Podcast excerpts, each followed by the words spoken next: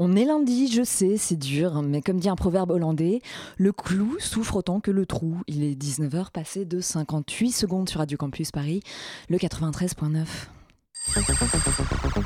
La matinale de 19h, le magazine de société de Radio Campus Paris. On y parle de sujets sérieux. Il n'y a pas d'édito enflammé sur le communautarisme blanc. De sujets moins sérieux. Ça peut être des bois sculptés à partir de formes naturelles interprétées. De ce qui se passe en Ile-de-France. Je me disais qu'à Paris, on était en avance sur la province. Et de débats pas forcément consensuels. Parlez-nous un peu de cette coupe monstruelle. Tous les jours, du lundi au jeudi, sur le 93.9. Auditeurs, parlons personnel. J'habite à Aubervilliers, c'est-à-dire pour ceux d'entre vous qui ne passent jamais le périph', la proche banlieue nord-est, labellisée 93. Parlons encore plus personnel. Hier soir, j'étais au Drag Bingo à la Villette. La Villette, c'est cet étrange endroit où l'on sent qu'une jonction se joue. Vous passez le boulevard McDonald et soudainement, l'école de chemise se boutonne jusqu'en haut, les bonnets ne couvrent plus les oreilles, les serveurs sont 50% gravure de mode et 50% ablairable. Moi-même, je deviens en moyenne 7 fois plus branlos que de l'autre côté du périph'.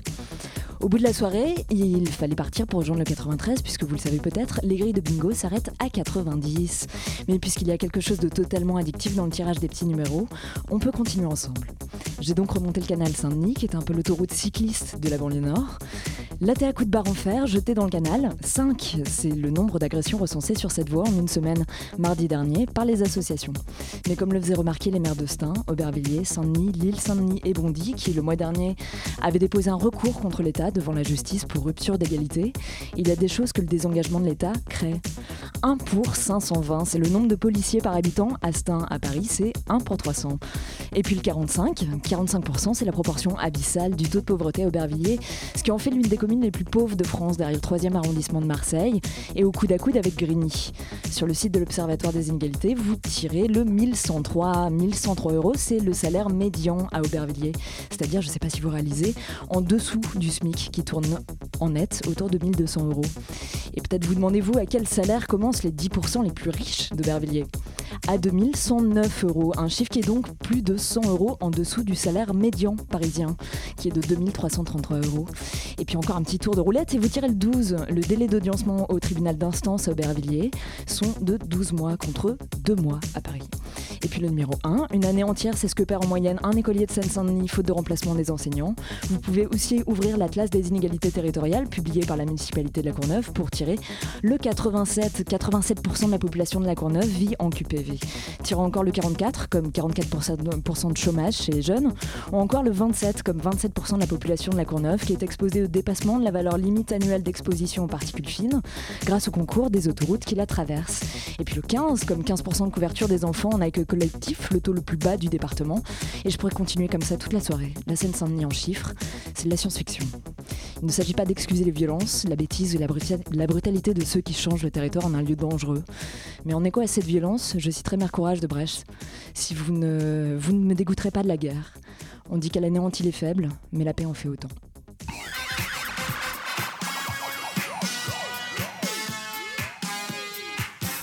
Au sommaire de ce soir, en première partie de la matinale de 19h, de la photo, de la radio, du texte et avant tout du journalisme de terrain.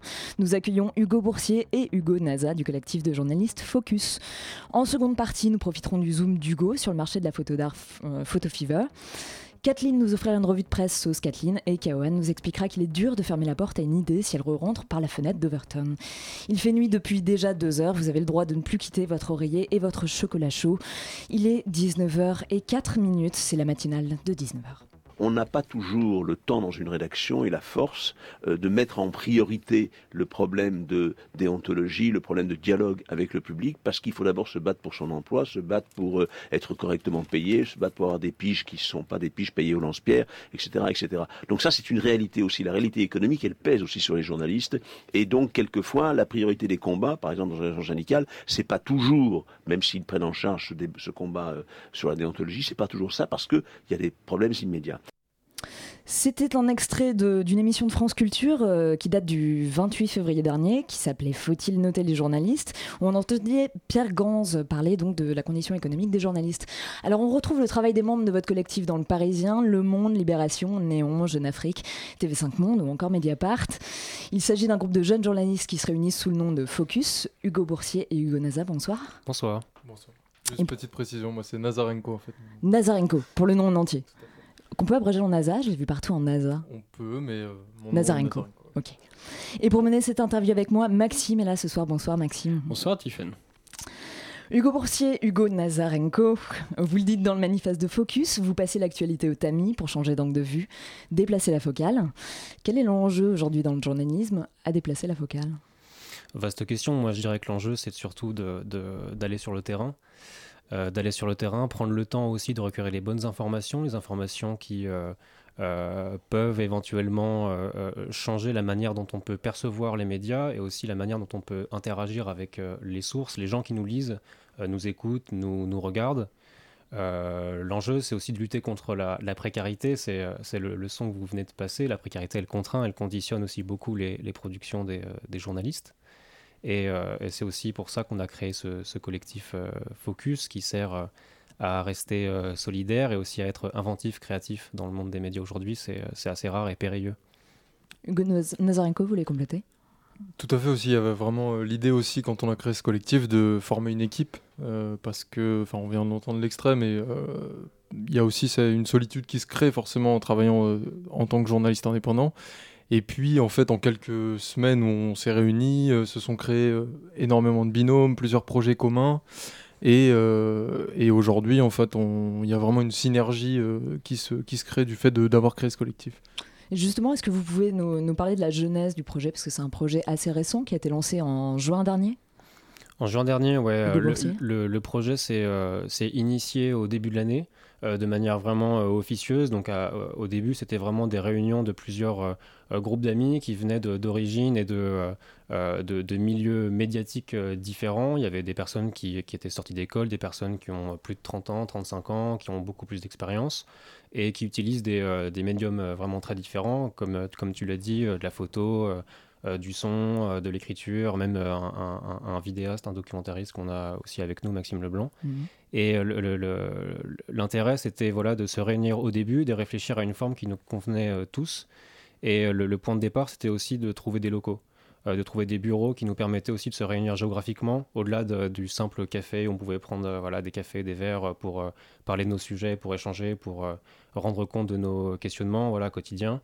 Et euh, Ça change quoi de, trouver des, locaux, des locaux? C'est juste une question de pouvoir euh, réussir à faire son travail dans un bureau ou est-ce qu'il y a quelque chose du collectif aussi derrière? Je pense que c'est euh, créer aussi une, sorte de, rédaction qui n'en est pas une, parce qu'on n'est pas un média, on est un collectif qui, qui fait de l'autopromotion, qui fait de l'entraide parmi ses membres. Mais ça permet aussi de, voilà, de, se réunir quotidiennement et de, de faire vivre la, la, motivation, la solidarité entre nous et de créer du lien, de créer une équipe en tant que telle. Euh, Hugo Boursier, vous disiez tout à l'heure que c'était difficile d'être créatif en étant journaliste aujourd'hui. Pourquoi? Parce qu'on manque de moyens. En tout cas, quand on est journaliste indépendant, on manque euh, clairement de moyens. Le, les piges sont payées au, au, lance-père, encore une fois, pour revenir au son. Et c'est, euh, c'est au-delà de ça, c'est aussi des, des, rédactions qui parfois ferment leurs portes ou en tout cas se reposent aussi sur leur cercle restreint de rédacteurs ou rédactrices extérieurs. Euh, et, voilà, cette, précarité contraint. Mais il y a aussi euh, une défiance qui est, générale à l'égard des journalistes et qui forcément euh, nous pousse à, nous poser des questions sur le rôle, le sens de notre métier. Et, parce qu'il y a vraiment des différences de, journalisme pour le coup entre ce que vous faites ici à Radio Campus et l'édito d'Éric Zemmour sur, sur CNews. Clairement, on peut rentrer dans une case journalisme, mais c'est deux choses opposées, j'imagine en tout cas. Vous avez, euh, oui, euh, Hugo, Nazar, euh, Hugo vous vouliez compléter, excusez-moi. Non, mais il y a aussi une logique d'urgence qui, qui, qui, rentre assez vite en compte, même quand lorsqu'on arrive à, à, vendre des piges, à travailler pour des médias, c'est-à-dire que même pour des formats plus longs, on, est, on est quand même restreint énormément par le temps. Et nous, c'était aussi l'idée, à travers ce collectif, de pouvoir prendre le temps de travailler en binôme avec quelqu'un qu'on connaît, sur des projets beaucoup plus longs, à plus long terme. Euh, par exemple, on est euh, avec un autre collègue qui s'appelle Pierre Gautron, qui est photographe. On a commencé une euh, résidence de documentariste dans le Lot. Et en fait, l'idée, c'est un peu ça aussi, c'est de pouvoir aller vers des projets un peu plus longs qui nous permettent de plus, plus de creuser les sujets et de et d'appréhender mieux les, les, réalités dont on veut parler.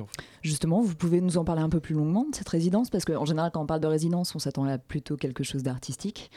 moins facilement de journalistique tout à fait. Alors, bah, justement, c'est intéressant, c'est que euh, cette résidence s'est créée dans, la jeunesse du, collectif. En fait, avec Pierre, on se connaissait pas du tout. Lui, il se trouve qu'il faisait déjà une, euh, résidence à Salomine, donc dans le nord Pas-de-Calais. Et euh, on a cherché à répondre à un appel à projet, justement, toujours dans cette logique d'essayer d'aller approfondir des sujets et de, de passer, d'investir un territoire, en fait. et en fait, on a simplement répondu à un appel à projet qu'on a, eu la chance de, de remporter. Et alors, ça va consister en quoi cette résidence? Parce qu'apparemment, il y aura aussi des ateliers avec la population à, certains moments? Tout à fait, ouais. C'est vraiment deux volets euh, principaux. Le premier sur euh, des ateliers pour mettre en lien différentes, euh, différents publics de ce territoire. Donc, c'est dans le Lot, le territoire du Grand Figeac. Donc, c'est dans le, Très joli Lot. magnifique, magnifique territoire. Et l'idée, donc, c'est de connecter différents publics qui n'auraient pas forcément eu vocation à se rencontrer par eux-mêmes euh, et, de, et de, dans un deuxième temps, de créer aussi un documentaire. Et donc c'est là qu'intervient plus l'aspect euh, journalistique euh, documentariste. Ce qui fait que c'est un documentaire qui sera donc sur le territoire et sur ces personnes avec qui vous aurez, vous aurez travaillé? Tout à fait. Tout à fait. l'idée c'est de suivre. Enfin, nous on va travailler plutôt sur la jeunesse en milieu rural, mais l'idée c'est de suivre des personnages et de comprendre comment on se projette aussi à 20 ans dans, dans un territoire rural. C'est une, une, résidence que vous allez mener jusqu'à quand donc? C'est une résidence qui dure six mois, euh, qui va durer jusqu'à euh, la fin mars, à raison de deux semaines par mois. Maxime.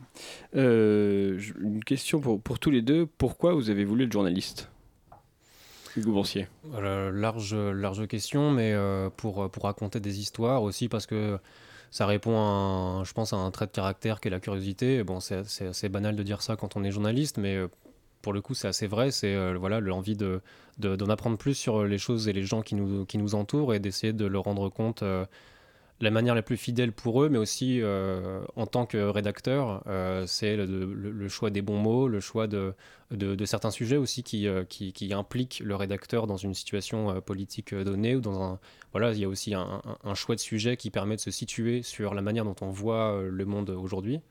Euh, et donc, euh, donc euh, ouais, c'est une question assez large dont on pourrait avoir une heure pour débattre.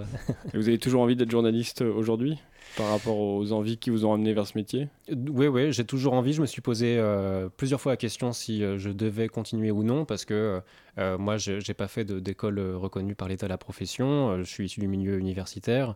et c'est vrai que au sortir du, diplôme, il y a tout un instant de, de piges qui sont extrêmement euh, précaire et qui, euh, par cette précarité, euh, pousse à, se poser un certain nombre de questions.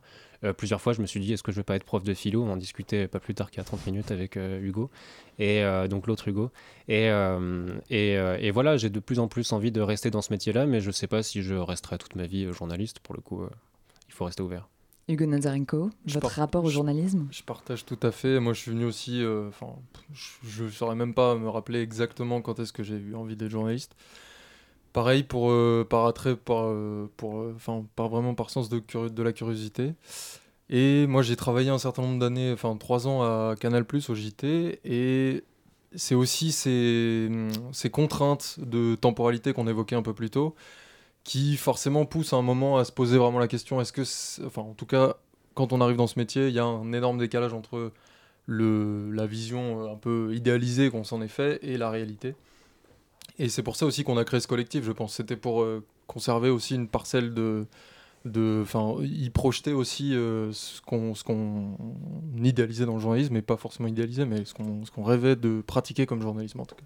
Justement, est-ce que c'est pas parfois un peu complexe de réussir à faire collectif quand vous ne travaillez pas pour les mêmes médias, que vous ne traitez pas les mêmes sujets et que derrière vous n'avez pas forcément non plus les mêmes lignes éditoriales selon euh, les médias pour, pour, les, pour lesquels vous pigez?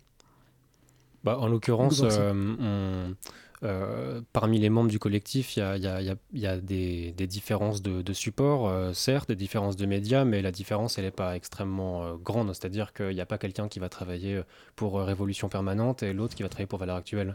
Après, j'imagine quand même qu'on ne travaille pas de la même manière qu'on travaille pour Mediapart et pour Néon, ne serait-ce que par couleur journalistique. Bien sûr, mais après, le, lien qu'il y a entre les membres du collectif, c'est pas forcément sur le choix des sujets et sur la ligne éditoriale, c'est aussi euh, euh, cette perspective d'entraide, euh, de, solidarité et de, partage de contacts, de partage de motivation, de, partage de sources éventuellement si on veut les partager. Et tout ça, ça forme justement, ça crée le, collectif et ça peut effacer des disparités de, caractère ou de parcours qui peut y avoir par ailleurs. Mais, mais en l'occurrence, on est, on est, assez chanceux. Parmi les 11, il n'y a pas vraiment d'ennemis dans, dans, le sein du collectif. C'est quelque chose. ça aussi qui, est, qui, est, super enrichissant. C'est cette, cette diversité de profils aussi qui forcément va nous amener à à discuter énormément des sujets qu'on va traiter. Et puis, comme on le disait tout à l'heure aussi, euh, ça nous a permis de créer euh, un certain nombre de binômes, vu qu'on a des spécificités euh, différentes, donc des rédacteurs avec des photographes. On a aussi un podcasteur. Enfin, l'idée, voilà, c'est aussi de, balayer tout un tas de, de, de médiums journalistiques. Vous parlez de solidarité, c'est quelque chose qui peut manquer dans la profession? C'est quelque chose euh, qu'il faut aller chercher euh, parmi des, des, journalistes. Euh. Non, je pense qu'il y, y, a, comme dans tout métier, il y a des esprits de, compétition, à la fois aussi parce que c'est dans un secteur qui est très concurrentiel ou qui est très tendu. Voilà, il y a peu de peu d'offres de, de, CDI qui existent, donc forcément, il y a aussi des perspectives comme ça. Et puis, euh, peut-être que la, présence des réseaux sociaux pousse aussi à se mettre en avant et du coup créer euh, des, formes de, micro-conflits ou de micro-débats qui n'intéressent finalement que la profession et pas les autres.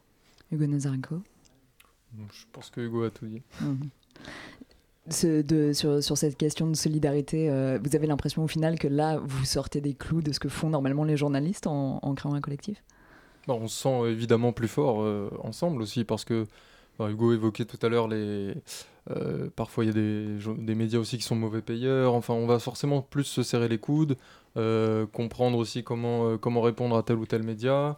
Et vraiment, on fait équipe. quoi. C'est ça qui est important dans, ce, dans cette idée de collectif, c'est qu'on est ensemble. Faire équipe et créer du collectif, même dans les milieux indépendants comme le journalisme. Hugo Boursier et Hugo Nazarenko, on se retrouve après une courte pause musicale.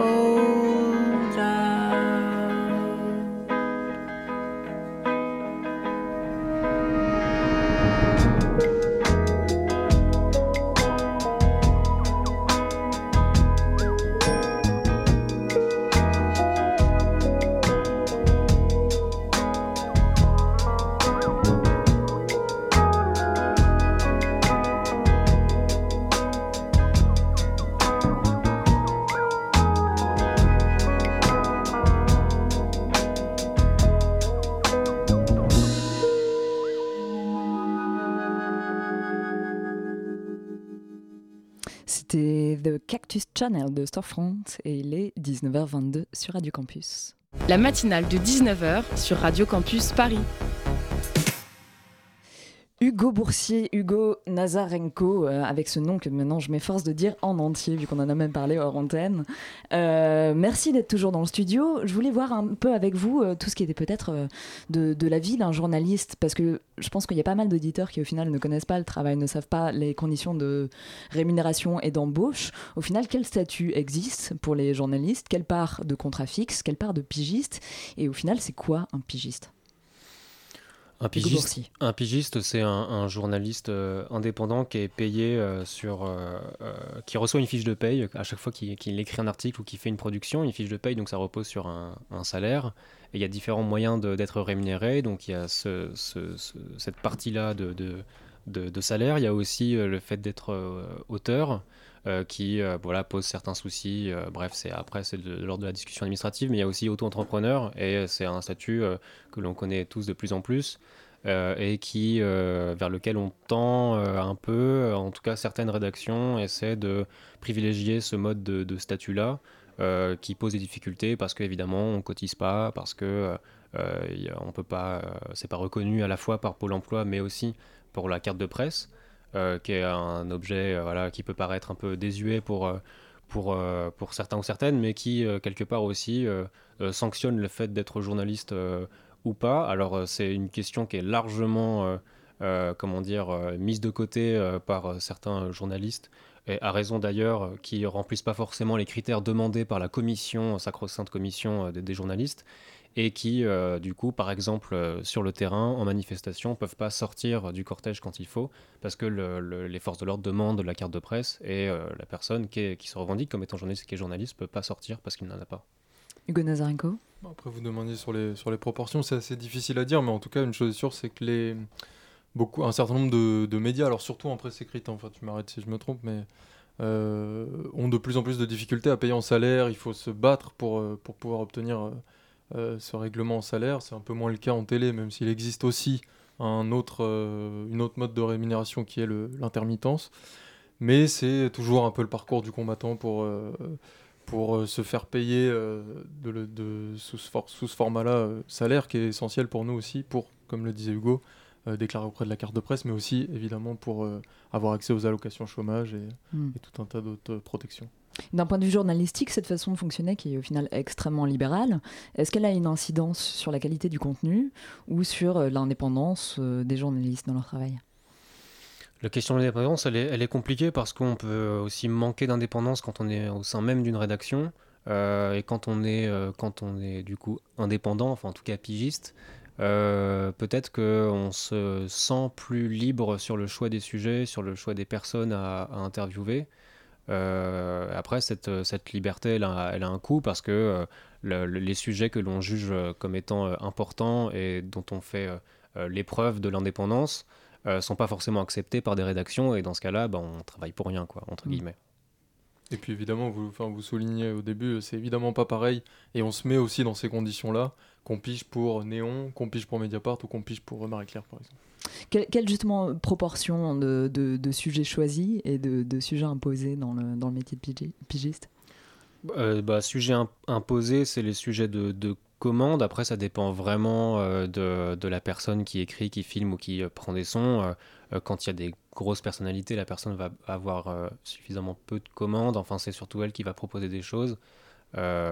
Et après, sur le, sur le côté imposé, euh, finalement, c'est assez restreint, je, je pense. Après, il y a, y a différentes, euh, différentes manières de- d'exercer le, le- poste de journaliste. Et il y a certains euh, postes de journaliste où on est sur des sites de flux. Et du coup, là, effectivement, c'est du sujet qui est imposé. Et on écrit, on a, on a 45 minutes pour écrire un feuillet. Et, et il faut en faire euh, 15 par jour. Quoi. Et c'est un peu ce que je disais aussi tout à l'heure par rapport à Canal+. C'est-à-dire quand je travaillais là-bas, euh, je venais le matin, on me disait tu vas faire tel sujet pour midi 45 et tel autre sujet pour euh, 18h45. Ce qui n'est pas forcément le cas en presse écrite où il y a un peu plus. Enfin, ça existe aussi pour des, pour des médias de, flux. Mais en télé, c'est vraiment la norme. Pigiste en télé, c'est euh, venir euh, être, un, être un, le, bras, le bras pas armé, mais le bras avec caméra de, de, des envies des rédacteurs en chef. Enfin, des envies. Non, mais de, de suivre le, le tempo de l'actualité. Revenons sur euh, votre collectif. Qu'est-ce que vous faites actuellement? Alors, il y a pas mal de, projets qui sont, euh, qui sont en cours, euh, souvent des projets à l'étranger.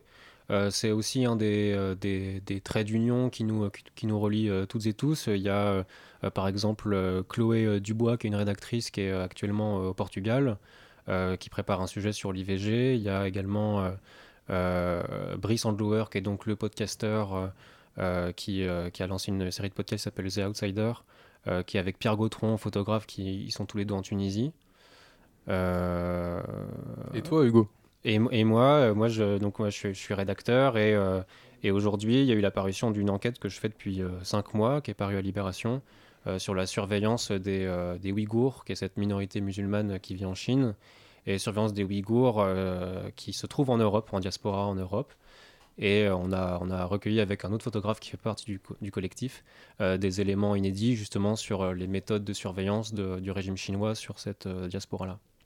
Et euh, tous les, les sujets dont vous parlez là euh, actuellement euh, au Portugal, c'est des sujets qui vont sortir dans des, soit dans votre collectif ou dans des organes de presse qui, qui autres. Alors nous, on n'est pas un média, c'est-à-dire que les sujets qu'on prépare vont très rarement, pour l'instant ça n'a jamais été le cas, être publiés uniquement sur notre site Focus ou sur notre page Instagram, Twitter ou, euh, ou Facebook. Ça va être forcément repartagé sur euh, euh, des, médias qui nous, euh, qui nous rémunèrent pour notre production. Et, euh, donc on fonctionne toujours comme ça, c'est-à-dire qu'on euh, on écrit ou on filme, ou on prend du son pour euh, euh, des médias euh, francophones. Et après, c'est repartagé. euh, on, on une sorte d'autopromotion au sein même du collectif. Il y a eu une volonté à un moment où est-ce qu'il pourrait y avoir une volonté justement de devenir un média à part entière? C'est quelque chose dont on a discuté, mais pour l'instant, je c'est pas le. Enfin, ça demanderait tout un tas de, de contraintes administratives, notamment que, et économiques évidemment, qui pour Mm. l'instant euh, sont pas à l'ordre du jour en tout cas. Mais l'idée, c'est aussi de travailler euh, en commun et de. Enfin, on est en train de réfléchir. Enfin, pour l'instant, c'est encore à l'étape de de genèse, mais de faire un projet vraiment tous les... Donc on est 11, euh, tous les 11, euh, travailler au long cours sur un, un même projet. Quand les 11 euh, personnes vont présenter, enfin quand les 11 journalistes vont présenter des sujets dans des, euh, dans des, euh, dans des journaux euh, donc, qu'on a cités, est-ce qu'ils se présentent en tant que membre du collectif ou en tant que pigiste indépendant? Alors, euh, tous les sujets sont signés par euh, le nom de la personne qui, euh, qui produit le sujet, mais à chaque fois, on rajoute Collectif Focus, euh, à la fois pour, euh, permettre à la personne qui, euh, qui lit, écoute ou regarde la production de- de- d'identifier aussi peut-être pas la patte, mais en tout cas le, choix du sujet, la manière dont on le narre, dont on fait le récit. Et aussi pour euh, permettre d'être plus visible nous en tant que collectif, parmi les autres collectifs aussi qui existent euh, en France. Il y en a, on n'est vraiment pas du tout les seuls. Maintenant, c'est une, une logique qui se crée de plus en plus depuis 10 ans, cette forme de collectif euh, qui permet pas mal d'avantages pour les journalistes. Et c'est vu euh, bizarrement par euh, les, les rédactions à qui vous proposez les sujets Est-ce qu'ils posent des questions? Est-ce que c'est, est-ce qu'ils ont une appréhension par rapport à ça? Non, souvent c'est assez, c'est plutôt, euh, c'est plutôt bien vu même. hein. Il y a, enfin il y a un soutien, on va dire, même de la part de certains rédacteurs en chef, ce qui peut, enfin ce qui, ce qui dit, ce qui en dit aussi long euh, sur, sur euh, l'état des rapports entre les pigistes et les et les rédacteurs en chef. Mais je crois que toi tu as eu une expérience avec Politis. euh, non, Euh, ouais, ouais, non, c'est plutôt bien, plutôt bien accueilli parce que aussi quand il y a des, des moments de creux dans une rédaction ou quand il y a un absent ou une absente ou qu'il y a des, des sujets pour le coup qui peuvent pas être trai- traités en, en interne, pardon, euh, bah là le- la rédaction quand elle connaît bien le collectif peut faire appel à nous et euh, ils savent très bien aussi qu'on est, euh, on, a des photographes, on a des rédacteurs, on a des, des documentaristes qui peuvent euh, faire un, un sujet de, traité de manière différente sur plusieurs formats euh, assez rapidement et ça c'est quelque chose qu'on essaie de travailler. Il Puis faut une. avoir- pa- Oui. Il faut avoir en tête aussi que tous les magazines et plus largement, enfin les médias en général, font énormément appel, si ce n'est à majorité, à des pigistes. Mm. Il nous reste une, toute petite minute à peine euh, pour une question qui en demanderait probablement beaucoup plus que ça. On sait qu'il il y a eu le rapport Hook qui, été pas- qui est paru en mars dernier qui préconisait euh, la création d'un conseil de déontologie journalistique qui est porté par la profession. Vous, la déontologie, c'est quand même quelque chose qui est revenu plusieurs fois dans votre propos, en tout cas le positionnement vis-à-vis de, cette déontologie. Qu'est-ce que vous en pensez au final de la création d'un conseil? Pose des questions de représentation. euh, il faut voir vraiment la manière dont c'est euh, régi. Est-ce que c'est des personnes euh, extérieures au monde du journalisme qui élisent la représentation, voilà, ce conseil supérieur il faut forcément, ça pose des questions aussi politiques quand on crée une sorte de, de conseil et quand c'est proposé, en tout cas par certains députés de la majorité ou non, il y a forcément une, une intuition politique intéressée qui se trouve derrière. Mm. Euh, après, il y a certains euh, journalistes qui, euh, qui veulent vraiment cette, création d'un conseil de déontologie. Je pense qu'il faut d'abord améliorer les conditions de travail avant de penser peut-être à, un, chapeautage de euh, général en France. Améliorer les conditions de travail pour éventuellement améliorer au final le travail journalistique lui-même. Merci beaucoup euh, Hugo Boursier et Hugo, Hugo Na- Na- Nazarenko. Décidément votre nom, j'aurais eu vraiment du mal toute la soirée. hein. Là je vais réussir. Hugo Nazarenko, merci d'être venu sur ce plateau. Euh, on se retrouve quant à nous après une petite pause musicale.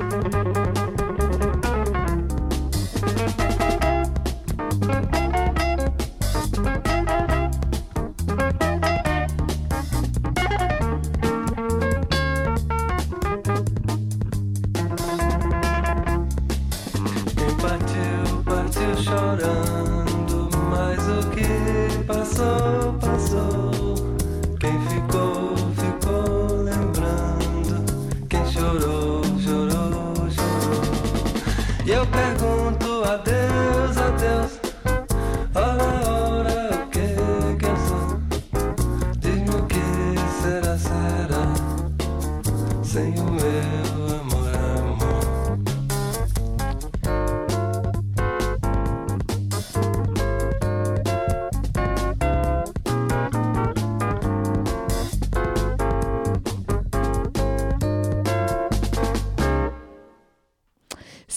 Joado Donato de Chorou Chorou. Il est 19h passé de 36 minutes sur Radio Campus Paris.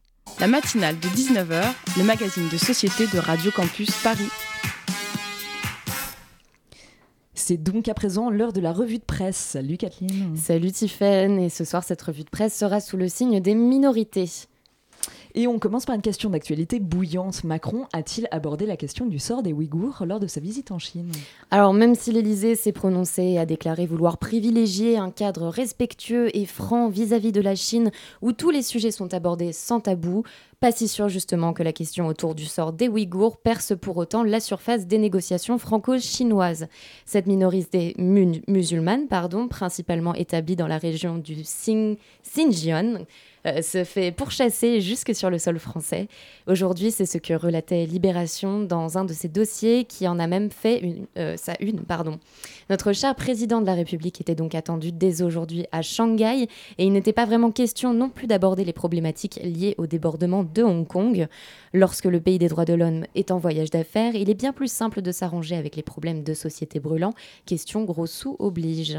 D'ailleurs, qui était dans l'avion présidentiel direction Shanghai aujourd'hui? Alors, selon les échos, une quinzaine de patrons de grands groupes industriels ont fait les piques-assiettes dans l'avion du président. On peut citer Airbus, BNP, EDF, L'Oréal. Rien de nouveau sous le soleil, vous me direz, mais il y avait aussi des représentants européens, et notamment le commissaire européen de l'agriculture, l'Irlandais Phil Hogan. Et là, allez savoir ce que l'Europe va foutre à vouloir s'ouvrir au marché chinois concernant l'agriculture. Mais bon, soit. Verdict, on va défendre fort nos valeurs liées à l'IGP, qui est euh, euh, l'indication géographique et on va donc bien protéger notre roquefort, nos pruneaux d'Agen, notre champagne et notre vin. On va bien insister sur nos intérêts économiques dans cette région du globe. Quant à l'oppression des Ouïghours, ben, on verra bien ce qui restera du débat à la fin de ces trois jours de concertation. Mais pour l'instant, rien n'a été déclaré de bien concluant sur cette thématique. On passe de l'autre côté du globe maintenant. Direction l'Amérique latine, et c'est une toute autre minorité qui se fait actuellement massacrer et en toute impunité dans cette région-là du monde. Dimanche 3 novembre, apprend-on via Euronews, un activiste indigène qui tentait de protéger la forêt amazonienne a été tué d'une balle dans la tête par un bûcheron qui exerçait son activité en toute illégalité. Paulo Paulino Guajajara euh, faisait partie d'un groupe de 180 autochtones qui se sont formés en 2012 pour défendre les intérêts de la forêt amazonienne. Les gardiens de la forêt, s'appellent-ils, sont un groupe de mercenaires chargés de la protéger contre toute forme d'abattage illégal. Interrogé en septembre par Reuters, ce guerrier avait déclaré Il y a tellement de destruction de la nature, des bons arbres et du bois, aussi solides que de l'acier, sont coupés et déplacés. Nous devons préserver notre mode de vie pour le futur de nos enfants. Face à une telle déclaration, je fonds littéralement. Je sais que la vie n'est pas si manichéenne, mais avouez qu'une telle dévotion pour une cause aussi noble attriste forcément lorsqu'on apprend que les défenseurs du bien ne sont pas ceux pour qui il y a forcément gain de cause. Bolsonaro a, assuré, euh, assumé lui-même avoir alimenté les feux qui ont ravagé l'Amazonie depuis cet été, selon des propos rapportés par le Parisien. Il porte donc la responsabilité des feux de forêt et assume d'avoir du sang sur les mains. Et pour terminer avec grâce et légèreté. On parle de La Forêt, enchaînant donc sur Marie La Forêt. Ah j'avoue, ma transition avec la thématique d'avant est grave pourrie, mais honnêtement, j'ai cherché, j'ai pas trouvé. Bref, l'actrice et chanteuse Marie Laforêt s'est éteinte hier. Celle que l'on prénommait la fille aux yeux d'or laisse derrière elle de magnifiques chansons. Vous en écoutez d'ailleurs un extrait d'une de ses chansons, L'orage, que je trouve absolument superbe. Alors, les plus jeunes d'entre nous ne la connaîtront pas forcément, et en disant ça, j'ai l'impression de prendre 40 ans dans la tronche, mais sachez qu'elle a vendu 35 millions d'albums dans sa vie et qu'elle a joué dans 35 films. Donc, c'est pas n'importe qui, Marie Laforêt. Un hommage donc à cette grande madame de la chanson française.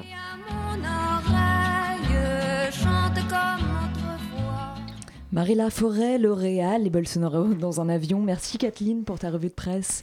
Et dès à présent, c'est le Zoom du Go. Euh, nous proposons euh, une programmation qui se veut euh, décloisonnante. On a toujours un escape game, on a un jeu de plateau, de stratégie. Plusieurs groupes de musique.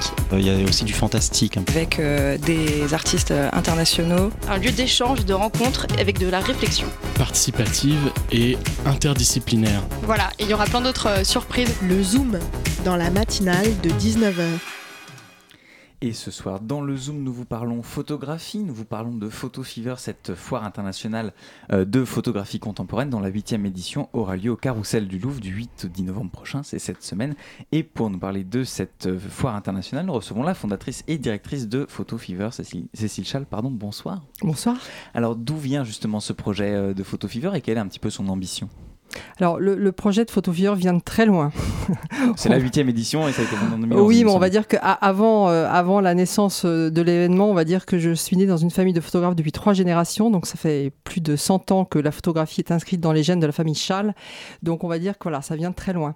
Ensuite, l'idée, il y a huit ans, quand j'ai créé Photofever, c'était de créer un événement pour donner envie à un public pas forcément connaisseur du marché de l'art euh, de découvrir l'émergence photographique, donc les jeunes artistes, et surtout d'acheter les œuvres des artistes de leur vivant. Voilà, c'est quand même mieux de pouvoir vivre de son art tant qu'on est vivant. On va y venir à cette, euh, cette question de l'achat d'œuvres. Euh, comment est-ce que vous sélectionnez les artistes que vous, euh, que vous présentez? Est-ce qu'il y a des genres qui sont, ou des styles qui sont privilégiés, des régions géographiques? Comment vous faites votre, votre sélection? Alors, dès le départ, Photo Fever, c'est voulu, c'est ce que vous disiez euh, tout à l'heure, international. Donc, c'est vrai qu'on a voulu euh, faire venir à Photo Fever le meilleur de la photographie contemporaine du monde entier, mais toujours au travers des galeries qui représentent les artistes. Donc, ça veut dire que sur le marché de l'art, comme dans d'autres marchés, il y a euh, des codes. et un des codes, c'est que les artistes soient représentés par des galeries pour pouvoir mieux entrer sur le marché de l'art et mieux être vendus, on va dire, aux, futurs acheteurs ou, ou aux collectionneurs. Voilà. Alors en parlant de ces futurs acheteurs, vous en parliez il y a un instant, euh, il y a un des objectifs de Photo Fever avec ce, euh, que vous appelez Start to Collect, c'est de, commencer, de faire euh, que le public commence à acheter et à faire des collections. Vous proposez au public donc d'acheter certaines des œuvres que, vous, que vous présentez. Quel est l'intérêt justement de, de faire acheter des œuvres par un public, comme vous le disiez, pas forcément averti? Bah, L'intérêt de... Alors à Photo Fever, c'est vrai que certaines personnes peuvent visiter la foire un peu comme une exposition. C'est vrai qu'il y a 100 euh, galeries qui viennent de 30 pays différents, présenter 200 artistes, donc il y a à peu près 1000 œuvres présentées. On peut visiter la foire un peu comme une belle exposition, mais ce qui est important surtout, c'est de se dire on a la possibilité d'acheter tout ce qui est présenté. Donc en gros, c'est un petit peu comme le grand magasin de la photographie euh, où on peut euh, s'offrir ou se faire offrir tout ce qui est présenté. Ce qui est important, c'est que, un, effectivement, on achète une œuvre d'un artiste vivant, donc ça lui permet aussi de. C'est une rémunération, donc il lui permet de continuer de créer. Et en ça, je trouve que c'est extrêmement important d'encourager la création, donc du coup d'encourager l'achat. Et donc du coup, nous, ce qu'on fait, c'est on encourage euh, l'achat et la vente en mettant en avant ce programme Start to Collect pour donner envie aux gens d'acheter une première, euh, une première œuvre photographique. Donc on organise des visites guidées, on fait des sélections d'œuvres à moins de 1000 euros, euh, on donne la possibilité aux gens de payer en plusieurs fois. Voilà, beaucoup de choses sont faites pour inciter le public à faire ses premiers pas en achetant sa première photographie à Photofever. Et justement, euh, vous parliez de ces facilités que vous, euh, que vous donnez pour pouvoir permettre justement cet achat. Est-ce que vous constatez que les acheteurs sont euh, un public hétéroclite ou est-ce que ça reste quand même l'apanage de certains budgets, de certains peut-être milieux sociaux, de gens qui connaissent déjà la photographie ou est-ce que vous arrivez à faire acheter des photographies à des gens qui ne sont pas justement ceux qui le feraient d'habitude Alors la vocation de Photofever, c'est vraiment d'amener un nouveau public à acheter la photographie c'est vrai qu'on a, euh, bien sûr, on, aime faire venir euh, les collectionneurs, les gens qui achètent déjà, puisqu'ils viennent à Photofever pour découvrir l'émergence photographique, donc en gros les stars de demain. Et en ça, euh, c'est ce qui nous différencie de notre grande sœur Paris Photo qui a lieu en même temps que nous au Grand Palais. mais ce qui est important, c'est voilà, c'est les jeunes. Et je pense que pour attirer, la photographie, on va dire, est un art jeune, et je trouve que c'est important en tant que, on va dire, jeune collectionneur de se sentir en affinité avec les artistes qu'on peut être amené à acheter, euh, voilà, qui est une affinité de, cible, de public. Je trouve qu'on euh, peut être plus motivé d'acheter euh, un jeune de notre âge que voilà qu'un artiste vieux ou mort, quoi.